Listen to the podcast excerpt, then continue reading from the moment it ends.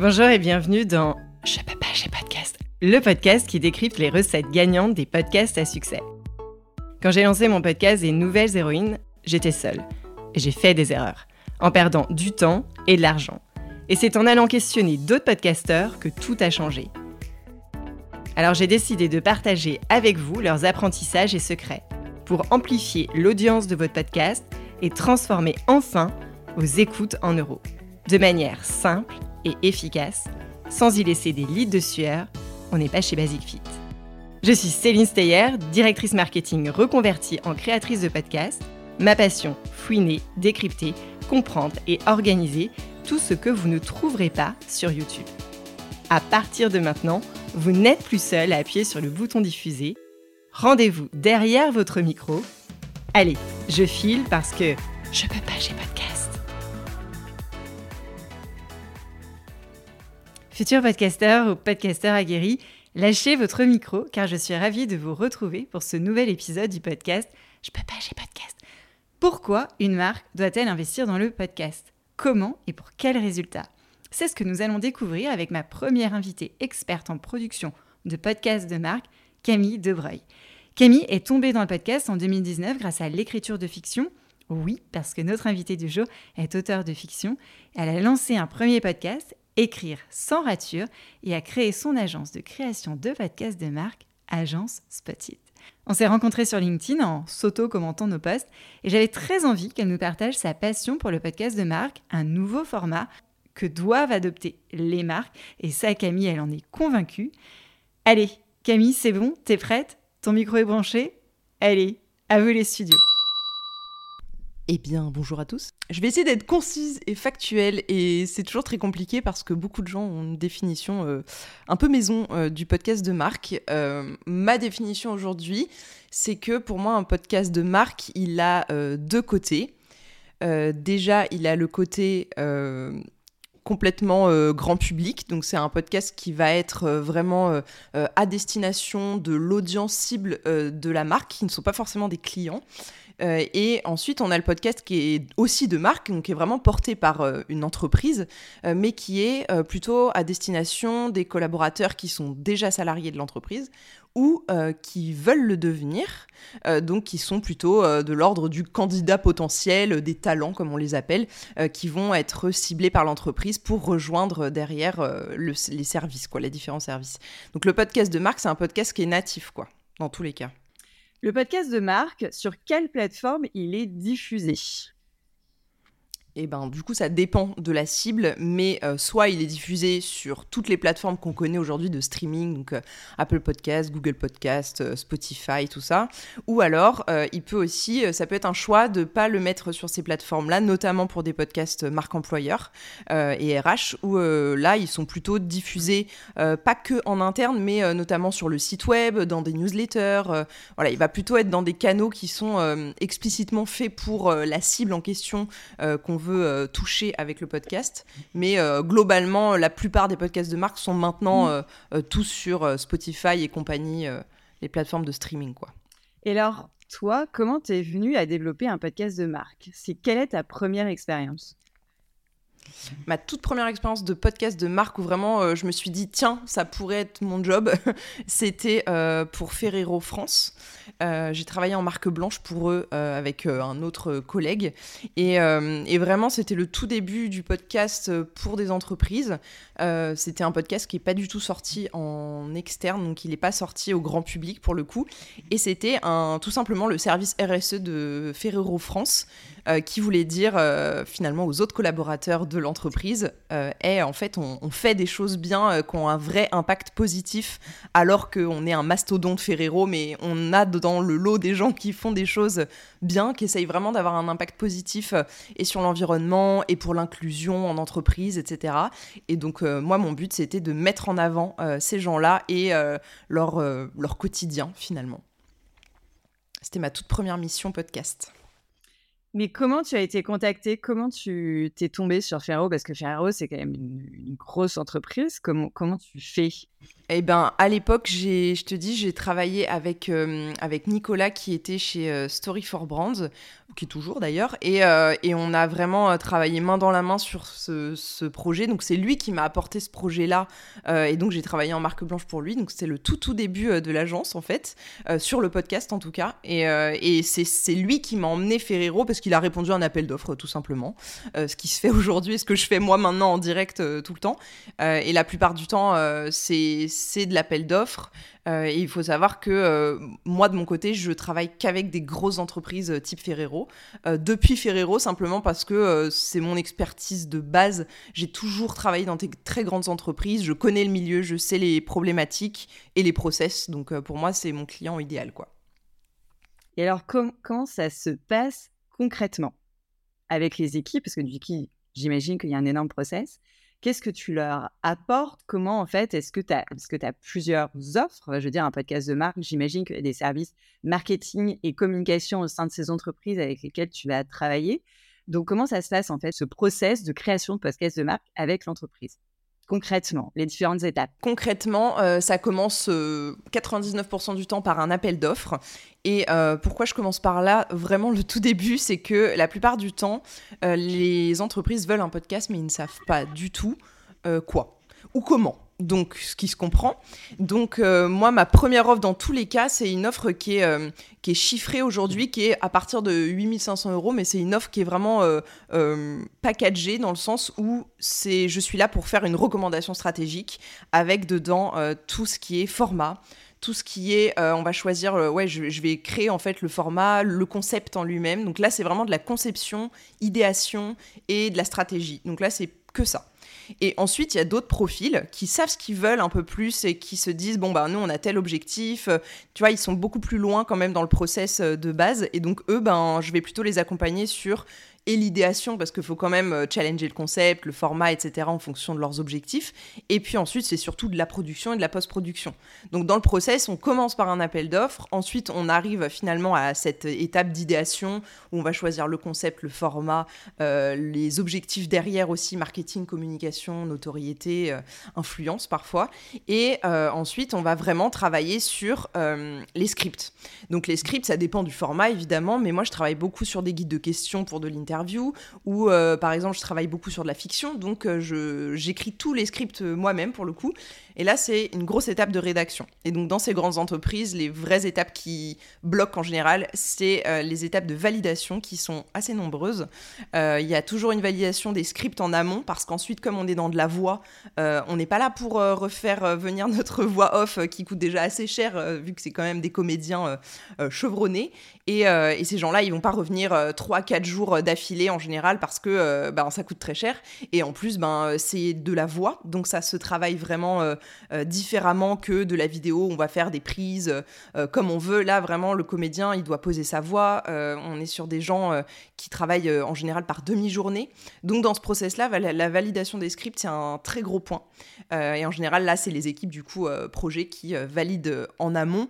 Et ben, en fonction des domaines, ça peut aussi être le réglementaire, le médical dans la pharma. voilà, il y a quand même des gens dans le process, euh, c'est un peu le problème. Et, là, c'est vraiment un très gros point. Ensuite, ben, une fois qu'on a validé les scripts, on se prend vraiment au jeu de la prise de son. Et donc là, on est en général, euh, soit c'est moi, soit c'est un ingénieur son, soit les deux. soit on est en studio, ça dépend vraiment des formats. Et ensuite, on valide euh, vraiment les, pas les rushs, les versions finales. Et en général, vu qu'on a validé les scripts avant, il n'y a pas de surprise du côté client. Donc à partir de là, on part en mise en ligne. Et là, euh, vraiment, dans ce process-là, c'est soit, c'est comme c'est des très grandes entreprises, dans mon cas, souvent elles gardent la main. Comme tu dis, il y a des équipes derrière qui font ça très bien et il n'y a pas de souci. Soit euh, c'est moi qui le fais, en tout cas mes équipes, et on les accompagne là-dessus, sur la mise en ligne, sur un hébergeur, etc. Mais, euh, mais souvent, c'est eux qui gardent la main sur ça et sur la communication derrière. Donc tout ce qui est diffusion et médiatisation des épisodes, en général, moi, c'est les entreprises qui gardent la main dessus. D'accord, donc tu es vraiment sur cette phase de, création, de rédaction de, script et d'apporteur de, concepts pour, euh, pour la marque. Quand tu parles d'appel d'offres, concrètement, ça se trouve où? Bah, il y a des médias euh, comme Podmust et tout qu'on connaît bien euh, qui mettent parfois des appels d'offres, mais euh, il y a aussi des appels d'offres d'ordre public. Par exemple, la RTBF en Belgique, elle le fait souvent.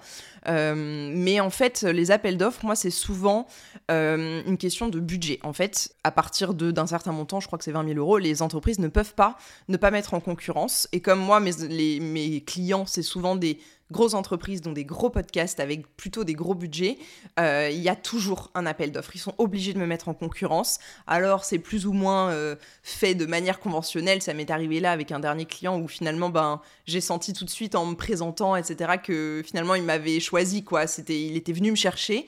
Et donc j'arrive au deuxième point. Euh, souvent, on vient me chercher sur LinkedIn, ou alors c'est moi qui prospecte en me disant bah tiens cette entreprise, elle est top pour porter mon idée de podcast que j'ai dans la tête. Et dans ces cas-là, je vais vraiment aller, euh, j'allais dire au culot, mais je vais aller chercher vraiment l'entreprise qui va porter la marque. Je vais jamais faire de la prospection de masse et tout, mais je vais vraiment aller chercher l'entreprise. Et donc cette entreprise, elle est obligée dans tous les cas, si elle accepte de faire un podcast, pourquoi pas, de mettre en concurrence. Donc forcément, il y aura un appel d'offres. Donc dans tous les cas, moi, l'appel d'offres, c'est la base de la base, mais parce que j'ai choisi des clients qui ont des budgets et des projets de podcast du coup qui font que c'est tellement d'envergure en général que euh, sont obligés de le faire. Mais il n'y a pas de site, il n'y a pas de, enfin je crois pas, en tout cas je les connais pas, mais il n'y a pas de, recette magique. Mais dans tous les cas, que ce soit moi qui aille les chercher ou eux qui viennent à moi, il y a toujours un appel d'offres euh, dans mon cas en tout cas. Mais je sais que c'est pas comme ça pour tout le monde. Quel est le, le, temps pour créer un podcast de marque Parce que je veux dire, quand le podcast, quand, la marque vient te, voir, ben voilà, on veut lancer un podcast, J'imagine que c'est souvent, ça collabore avec un lancement de produit ou, euh, enfin, il y, a forcément un événement. Enfin, après, peut-être, peut-être pas, hein, peut-être, mais, mais en tout cas, sur le podcast de marque, comment, comment ça se passe dans, dans le temps, dans la chronologie, parce que c'est des budgets aussi qui sont votés euh, les années précédentes. Donc, comment ça se passe en fait en termes de, de délai bah, le délai, en fait, il dépend. Euh, j'allais te dire qu'il dépend de l'entreprise, mais maintenant, ça me fait un peu mentir parce que euh, je crois qu'il dépend de la personne qui porte le projet. C'est-à-dire que dans des entreprises, euh, en ce moment, tu vois, j'ai signé avec euh, l'Université Polytechnique Hauts-de-France et c'est un paquebot. En plus, c'est du public. Donc, on pourrait se dire, oh là là, mais ça va mettre des années et des années. Sauf que dans l'eau, je travaille avec vraiment une personne qui est hyper dynamique, qui avait envie qu'avait prévu, c'était un appel à projet, donc le budget il est fait que pour ça. Et donc c'est très différent. Donc en fait il y a vraiment euh, deux salles, deux ambiances. Euh, parfois euh, on se dit ça va, ça va se faire, les gens sont hyper motivés et tout. Mais le problème des grosses entreprises, c'est un, le process, comme tu dis, et deux, le nombre d'intervenants qui, entre guillemets, mettent leur grain de sel dans le projet euh, parce que euh, il faut euh, valider avec tel service, tel service, tel service. Et en fait, c'est ces moments-là qui mettent beaucoup de temps. Donc très concrètement, un podcast normalement de mon côté, si vraiment il n'y a aucun problème de validation, etc. En quatre mois, c'est fait. Euh, surtout sur des épisodes, voilà, on est sur une saison, on va dire, euh, bateau de 10-12 épisodes de 20 euh, minutes grand max. Là, on est vraiment sur 4-6 mois grand max si vraiment il n'y a pas de souci de validation et tout, parfois même moins. mais ça m'est arrivé là d'avoir des projets qui durent plus d'un an et demi parce que ben il y a 9 mois de silence radio au milieu. Donc ça arrive et c'est bah là c'est vraiment un choix de ma part quoi de travailler avec des clients où je sais comment ça fonctionne et en plus j'ai travailler moi-même en tant que salarié dans ces boîtes, donc je sais très bien que c'est pas souvent la faute de entre guillemets du porteur de projet ou quoi. C'est c'est qu'il y a plein de gens derrière qui doivent intervenir et voilà. donc c'est ça peut être très court quand on est très motivé et que on, est un peu un bulldozer dans son entreprise, mais euh, ça peut être très long et c'est pas forcément euh, voilà de mon fait quoi. Alors, tu dis que tu as deux phases, c'est la prospection et euh, toi, aujourd'hui, tu es démarché sur, sur LinkedIn. On va d'abord parler de, la phase euh, de, toi où tu vas prospecter. Comment ça se passe? Quels sont les, arguments que tu mets en avant auprès des marques pour, euh, pour pousser un de tes projets? Pourquoi elles devraient se lancer dans le podcast? Hmm, C'est une très bonne question. euh, la première chose que je leur dis en général, euh, soit, soit c'est moi qui arrive, comme je t'ai dit, avec une idée, euh, un concept vraiment où je me dis, mais ce serait super pour vous. Et donc dans ces cas-là, j'arrive à leur donner des arguments qui sont ultra personnalisés. Par exemple, tiens, j'ai vu que vous aviez euh, un, je sais pas, un blog depuis des années qui est hyper bien, etc. Mais aujourd'hui, honnêtement, les gens qui achètent chez vous, c'est des gens qui ont entre tel âge et tel âge. Et donc je leur recoupe ça avec des statistiques du podcast où je vois bien que ça colle à leur cible et que ce serait décuplé en termes de résultats et de juste d'image de marque. Donc dans ces cas-là, ben ça, ça fait assez mouche en général parce que euh, parce qu'ils se disent euh, pourquoi pas. Mais comme tu dis, il faut tomber aussi au bon moment euh, avec les bons budgets où ils se disent tiens qu'est-ce qu'on va faire de cet argent hein, globalement. Ou alors le vrai argument général, c'est de leur dire aujourd'hui il y a de plus en plus de gens qui créent du contenu, de d'entreprises en fait maintenant toutes, c'est une obligation presque, mais oui, si, c'est une obligation aujourd'hui d'être vraiment visible et d'accompagner le client sur autre chose. Euh, et moi, mon argument à moi, c'est aujourd'hui une boîte qui vend un service ou un produit, ça suffit plus. Aujourd'hui, on a besoin, on avait déjà besoin quand je me suis lancée en 2019, on nous disait de d'avoir une vraie expérience client, etc. Mais aujourd'hui, c'est, j'ai l'impression que c'est décuplé et euh, on a aussi envie dans ma génération en tout cas, d'avoir des boîtes qui sont engagées pour euh, ce à quoi elles croient. Donc, euh, tu vois, dans le cas de Ferrero, bah, c'était vraiment euh, une boîte qui avait envie de mettre en avant, même si c'était pas grand public, des gens qui faisaient des choses bien. Et ben moi, j'ai envie d'accompagner ça. Donc moi, mon argument à moi, c'est j'ai envie d'être porteuse de votre message et je sais que vous avez des choses à dire, je sais que vous avez telle valeur, je sais que votre boîte elle porte telle mission. Donc en général, ils peuvent pas dire non à ça parce que ben c'est eux, donc c'est leur identité, tu vois. Donc finalement, le meilleur argument, c'est de bien faire mes devoirs et euh, de bien connaître la boîte et de pas y aller comme ça en me disant euh, tiens, si je faisais un podcast sur le sport et de proposer à toutes les boîtes qui font du sport euh, pour leur dire tiens, ce serait bien d'être dans les oreilles de votre de votre audience. Non, franchement, le but c'est l'argument fait mouche, c'est vraiment euh, de dire ben je sais de quoi vous avez besoin. Aujourd'hui, le podcast, ça peut vous apporter pas des résultats de vente euh, à très court terme. Par contre, le but derrière, c'est d'être euh, top of mind, donc d'être vraiment dans, le, dans le top, allez, 2, mais même le top 1 de, des, entreprises auxquelles on pense quand on pense à votre domaine, quoi.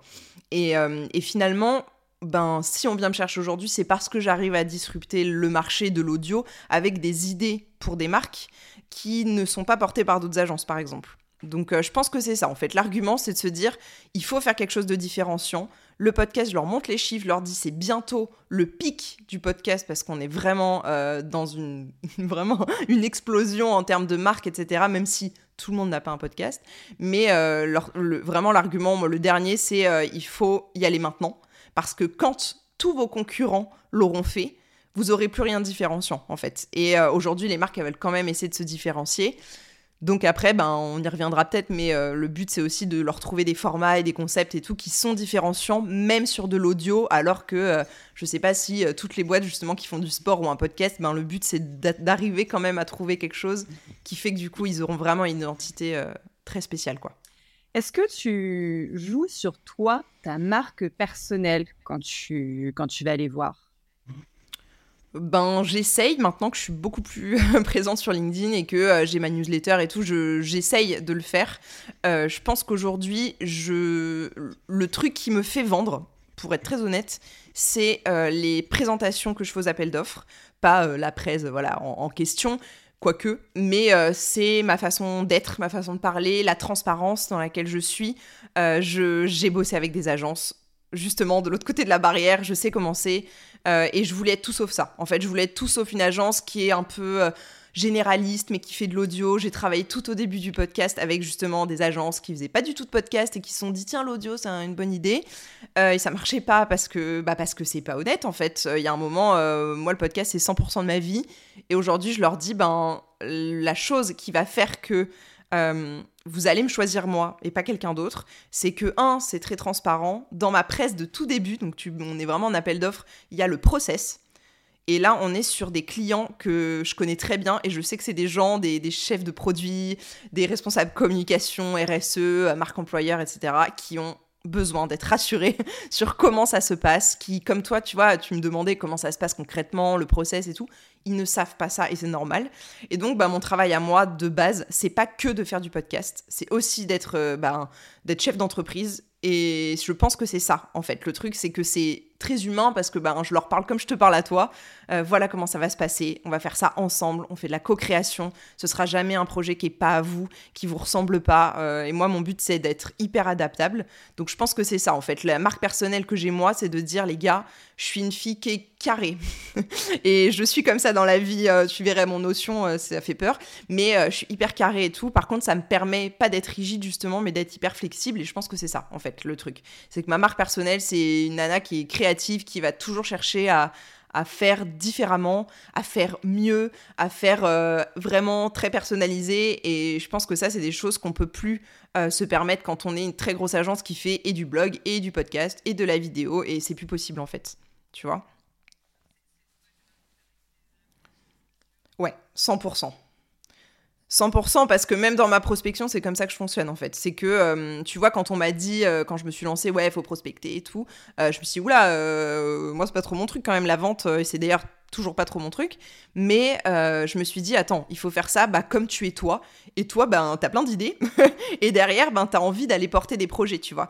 Alors, du coup, ben, en termes de financement, ça fait que, euh, sans te mentir, il y a des projets que j'ai dans ma tête et que, qui sont. Euh, il y a la maquette, il y a tout. Hein, mais j'ai pas trouvé la boîte encore pour financer le projet et pour le porter. Et voilà. Donc, il y en a plein dans les placards. Mais en tout cas, ma marque de fabrique, c'est ça. Je pense que c'est si on veut un podcast qui se qui soit créatif, qui soit 100% sur mesure et surtout euh, une mission globale dans laquelle ça se passe bien et dans la bonne humeur, ben, on vient me chercher. quoi. en général, c'est ça. Quelles sont les, les, les métriques que tu mets en place? Alors, tu me dis que la post-prod, la diffusion et médiatisation, elle est gérée souvent par les équipes, donc j'imagine qu'ils vont pas te demander des chiffres, mais est-ce qu'en amont, ils vont te demander euh, des, métriques euh, j'imagine que tu as toujours ce service euh, marketing qui va dire non, non, mais moi, c'est une campagne de, notoriété, mais je veux savoir quel est mon retour sur investissement derrière.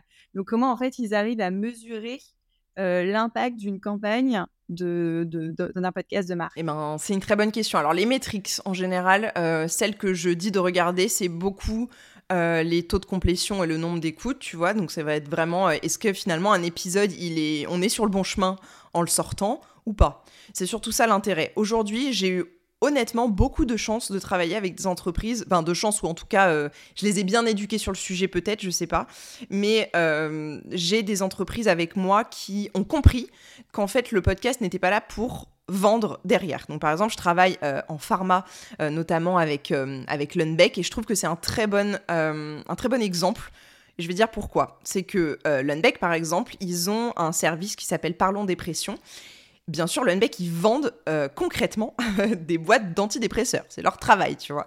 Mais euh, derrière, ils ont un service Parlons dépression, qui est là pour justement euh, faire de la, ce qu'on appelle de la disease awareness. Donc c'est vraiment aller parler des maladies en amont pour expliquer finalement ben, pourquoi, pourquoi c'est important justement de décomplexer tout ça, surtout sur de la santé mentale.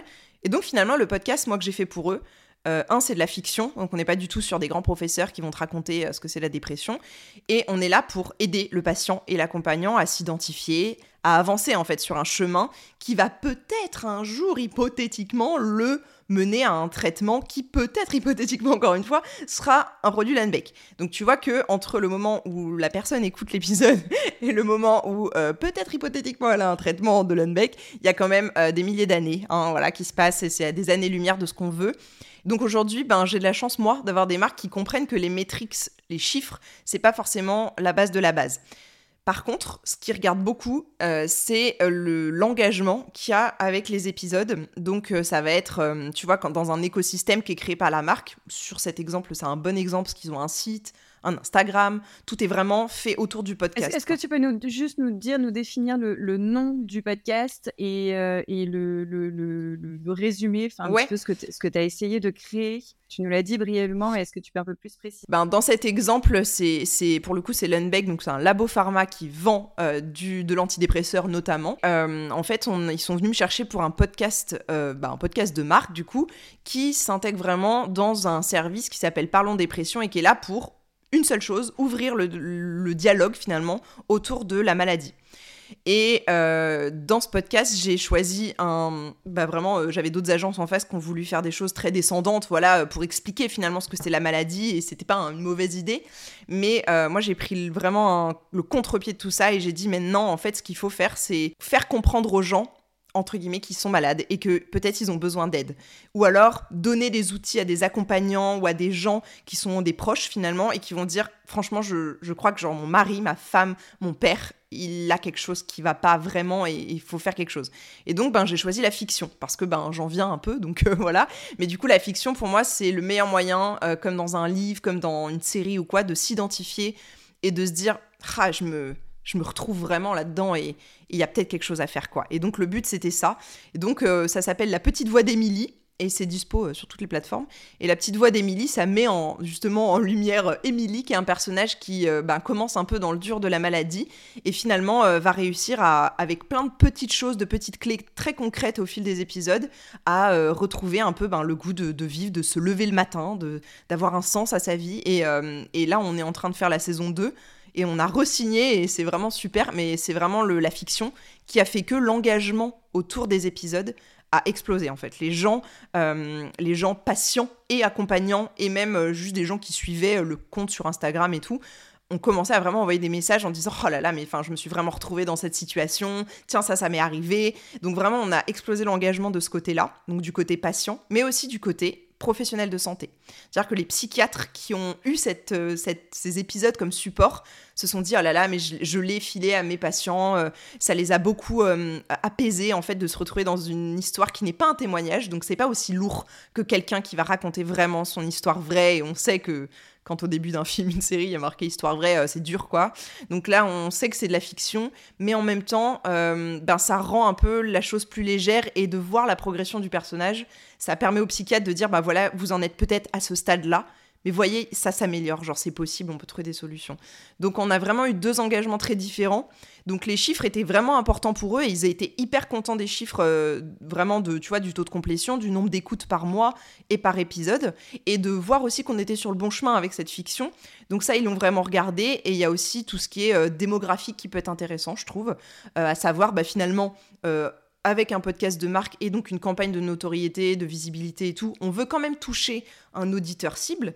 Et donc, ben, est-ce qu'on a touché cet auditeur cible? Est-ce que euh, si on touchait, euh, je sais pas, les femmes, euh, je sais pas, tu fais quelque chose sur la sclérose en plaques, c'est quand même globalement plus des gens qui ont des femmes hein, qui sont entre 25 et 45 ans, le pic, tu vois. Ben, est-ce que finalement, dans les chiffres démographiques du podcast, on atteint ces femmes-là ou est-ce qu'on atteint plutôt des hommes entre 70 et 80 Bon, bah, c'est que c'est pas le, le, bon, le bon format, tu vois.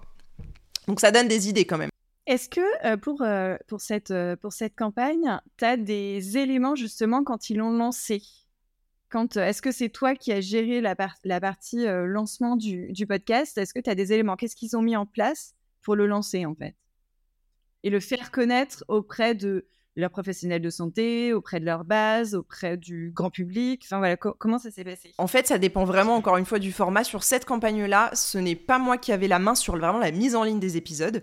Euh, je les ai, euh, je les ai formés en fait, euh, notamment sur Ocha. Tu vois, je les ai formés à mettre en ligne leur, leur podcast. et il faut savoir que c'est un podcast là, pour le coup, c'est très précis, mais santé donc et pharma. Et donc, il n'est pas sur Apple Podcast. Donc toi-même, tu sais que ça te met un peu quand même un coup parce que Apple Podcast c'est énorme. C'est 70%. Enfin, sur moi, sur mes podcasts, c'est 70% de mon audience. Alors, c'est pas toujours 70%, mais globalement, euh, par, enfin, même si Spotify commence à arriver euh, fort fort, euh, Apple Podcast est énorme. Donc pour moi, ça a été très compliqué de leur dire vous êtes sûr, sûr, parce que ça va être compliqué sans, sans Apple, quoi. sauf qu'en fait, ben, sur Apple, on peut pas enfin, modérer, on peut pas modérer les, les commentaires. Et donc en pharma, c'est interdit. Donc pour une question de réglementaire, c'est c'était impossible d'aller sur Apple. Donc, ben, à partir de là, il a fallu trouver d'autres solutions. Euh, donc, en général, ce que je fais, comme je te dis, moi, j'ai très rarement la main sur le côté com, même si honnêtement, j'aimerais beaucoup l'avoir de plus en plus parce que bah, il y aurait des bonnes pratiques à mettre en place et clairement, ils le font pas toujours. Euh, mais euh, dans ces cas-là, je leur fais des recommandations dès le début. et moi, la première chose que j'ai recommandée, c'est sur la diffusion en elle-même, où on était, tu vois, sur un format fiction que j'ai pensé vraiment en amont, tu vois, on est en mode sur l'idéation et sur le début des scripts, où je me suis dit, tiens, euh, le truc qui peut parler au plus de gens possible sur la dépression, c'est cette sorte de dépression saisonnière où on est en novembre, où il flotte tout le temps, où on a vraiment euh, la tête dans le guidon, on est fatigué, on attend qu'une chose, c'est les vacances de Noël, tu vois. Et euh, en fait, je me suis dit, ben ça, ça va parler à tout le monde, et d'expliquer finalement que cette dépression-là, ben elle peut durer, et si elle dure, c'est qu'il y a quelque chose de plus plus profond derrière qui est sous-jacent. Et donc je me suis dit, ben, je vais leur recommander une diffusion intelligente, entre guillemets, où les épisodes sortaient euh, une fois euh, par semaine. Euh, et ensuite, je crois qu'on a un peu espacé une fois tous les 15 jours, mais en gros, ça allait jusqu'au printemps. Et au printemps, ah bah tiens, elle commençait à aller mieux. Et donc, tu vois, c'était vraiment une diffusion intelligente et ça, ils l'ont suivi. Et je pense que ça a vraiment aidé parce que dans l'histoire, on est en novembre et en vrai, on est en novembre. Et les gens ben, c'était plus simple en fait de le, de le sortir comme ça. Et euh, c'est un exemple aussi intéressant parce que je te parlais d'écosystème. Euh, ce que j'ai fait, c'est que dans cet appel d'offres, je me suis basée sur ce qu'ils faisaient déjà. Et ça n'arrive pas toujours. C'est-à-dire que pour la petite voix d'Émilie, c'était le podcast, mais Parlons dépression et ce personnage d'Émilie existait déjà. C'est-à-dire que eux, c'était déjà de la fiction qu'ils utilisaient, ce personnage d'Émilie dans leur post Instagram, sur leur site. Tout ça, c'était déjà existant. Et donc moi, c'était bah, intelligent, mais logique en fait pour moi d'utiliser ça et de me m'intégrer dans l'écosystème qu'ils avaient. Et je pense que c'est aussi ça qui a fait gagner cet appel d'offres là. Donc je pense que hum, il y a deux types de boîtes. Il y a les boîtes qui vont mettre en place des actions, tu vois, euh, de type euh, aller euh, le mettre sur LinkedIn, aller le mettre là où est leur cible. Donc eux, par exemple, c'était sur Instagram, avoir un site dédié au podcast, ou alors avoir plutôt un podcast qui est actif sur le site internet par un player ou des choses comme ça. Mais euh, eux, ils n'ont pas forcément fait ça. Ils ont décidé de le mettre partout mais sur ce qui était déjà existant. Donc vraiment, euh, sur Instagram, dès qu'il y a un épisode qui sort, euh, il y avait la petite euh, couverture du podcast avec vraiment une couverture par épisode. Donc ça rentrait complètement dans, tu vois, le côté identité graphique et tout, tout était prévu dedans.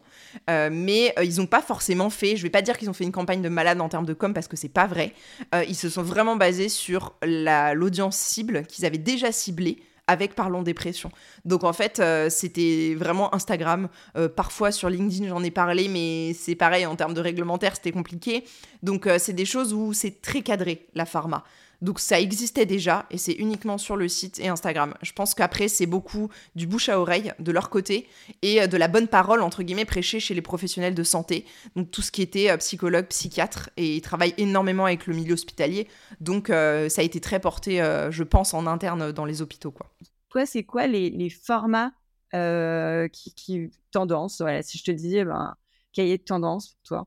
Pour moi, la tendance, justement, elle va plus être à l'interview parce que je pense que on va faire le tour. Euh, je le sais, c'est déjà un peu le cas. Euh, mais euh, je, pense qu'en fait, la fiction peut bien marcher. Alors, c'est pas le format que je recommande le plus sur du podcast de marque. Ça peut coller, genre comme Lenbeck, ça colle super bien mais euh, c'est pas du tout euh, parce que genre c'est ce que j'adore faire que je vais le coller sur tous les clients, pas du tout parce que je pense qu'il y a des fois ça marche pas et c'est comme ça. Par contre, euh, je pense que la tendance, elle va être de plus en plus sur de la marque hein, vraiment et pas du solopreneur. Je pense que ça va être du documentaire. Je pense que ça va arriver de plus en plus un espèce de mélange entre le documentaire et le storytelling. je l'avais déjà fait un peu sur Ferrero et c'est pour ça que je pense que ça va arriver. C'était quelque chose entre la discussion croisée, tu vois, avec des gens mais dans leur environnement de travail où il y avait vraiment euh, euh, de, un vrai boulot d'ingé son euh, sur la prise de son, où vraiment on allait et prendre de l'ambiance, et prendre des gens qui parlent, et vraiment du documentaire un peu, pas du vlog, tu vois, mais presque. Et ça aussi, le format vlog, vlogcast, journal de bord et tout, je pense que ça peut extrêmement bien marcher. et la fiction, tu vois, ça a déjà fait ses preuves, notamment, je pense à, à Hermès qui avait fait ça et que j'avais adoré ce podcast. et, et Hermès, ils avaient vraiment fait ça, ils ont pris un. Euh, je crois que je te l'avais mis, je crois que c'était euh, les aventures de Pénélope ou quelque. Je crois que c'était ça. Et, euh, et, vraiment, eux, ils avaient très rapidement compris parce que c'était un podcast qui commence à dater, je sais plus la date, mais franchement ça commence à dater. Et, euh, et eux, ils avaient vraiment pris le parti de prendre un personnage, tu vois, Pénélope, qui va finalement euh, euh, faire un peu des voyages et aller aux quatre coins du monde. Voilà, donc à un moment, elle rencontre le tissage, et puis ensuite, elle, rencontre telle machine qui est utilisée, tiens, chez Hermès, incroyable. Et puis, elle va rencontrer telle, telle personne qui lui parle de tel tissu.